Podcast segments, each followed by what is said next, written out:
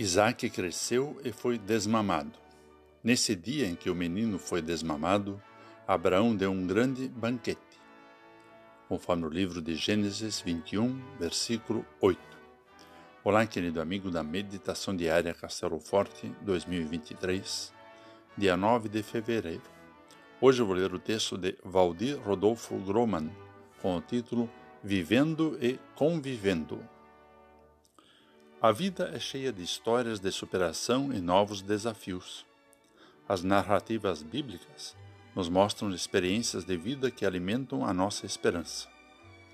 Gênesis 21 narra a história de duas mães. Sara, que vê a promessa de Deus se cumprir em sua velhice ao se tornar mãe de Isaac, herdeiro de Abraão, e Agar, que ao ser mandada embora de sua casa, enfrenta a dor e o desespero de ter que se afastar do filho Ismael por não o ver morrer de sede no deserto. Nessas narrativas, nota-se o agir amoroso e protetor de Deus, preparando-lhes um novo caminho. Mesmo vivenciando conflitos familiares, percebem-se também relações de cuidado, visto que os irmãos estão juntos no sepultamento do pai. Num mundo plural, em que as relações passam por distanciamentos, são necessárias as reaproximações.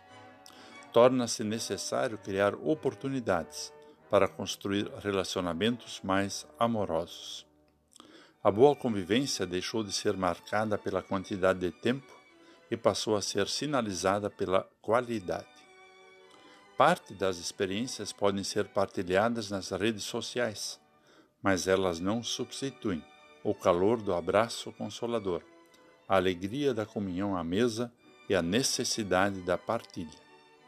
São esses momentos que nos abastecem de amor e de esperança, que nos fazem agir por um mundo melhor. Deus age para manter sua relação conosco. Ele ama, ele partilha vida e salvação em seu Filho e enche nosso coração de esperança. Vamos falar com Deus. Senhor, ensina-nos a conviver com respeito e afetividade, partilhando a alegria da vida e nos solidarizando nos momentos de dor. Que teu amor nos sustente e nos anime para a construção de boas relações. Em nome de Jesus. Amém. Aqui foi Vigan Decker Júnior com a mensagem de hoje.